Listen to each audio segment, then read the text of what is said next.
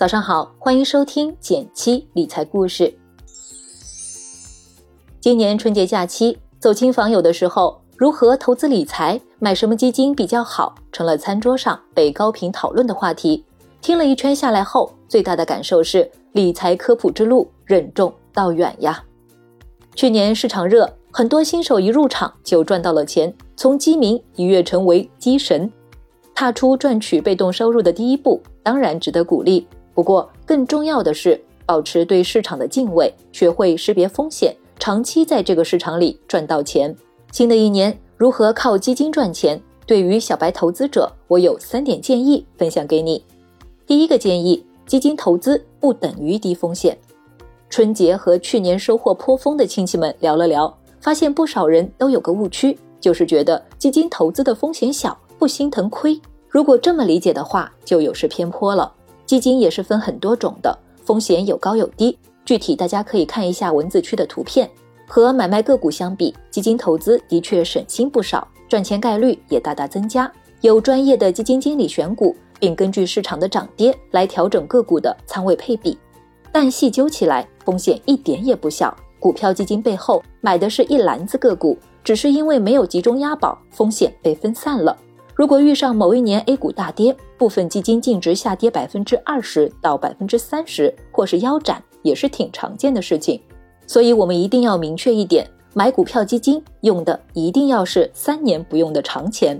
第二个建议，小心被藏起来的风险。春节饭桌上，有九零后的亲戚说，为自己喜欢的基金经理打 call，还加入了他的粉丝团。去年基金销售火爆。很多年轻的朋友把买基金变成一种社交，在极度乐观中把基金投资娱乐化。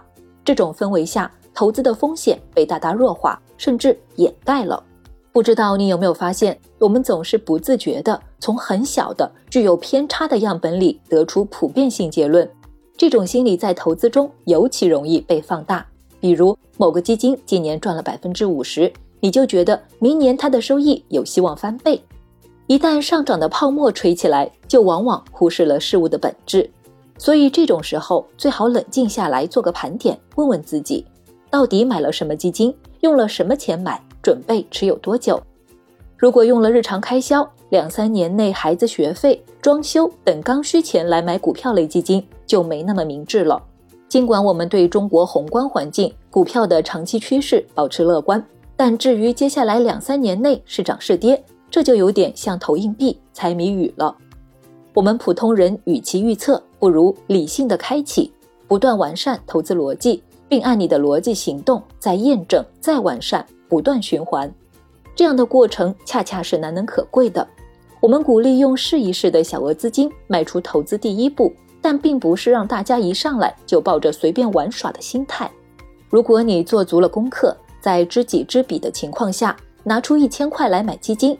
就不仅是投入了真金白银，更可贵的是还建立了好的投资习惯。纪律是伴随终身，让任何付出都产生复利的重要因素，也是在若干年后拉开收益差距的秘诀。最后一个建议，对赚多少有合理预期。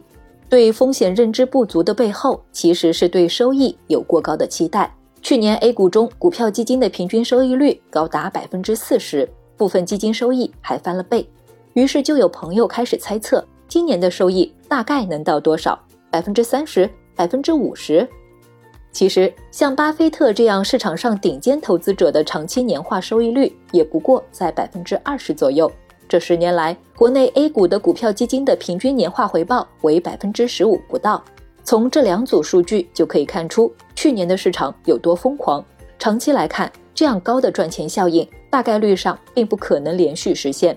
用客观信息对收益有合理预期，也能进一步让我们对风险有警觉，对持续的高收益少一份妄念，多一份持有的理性。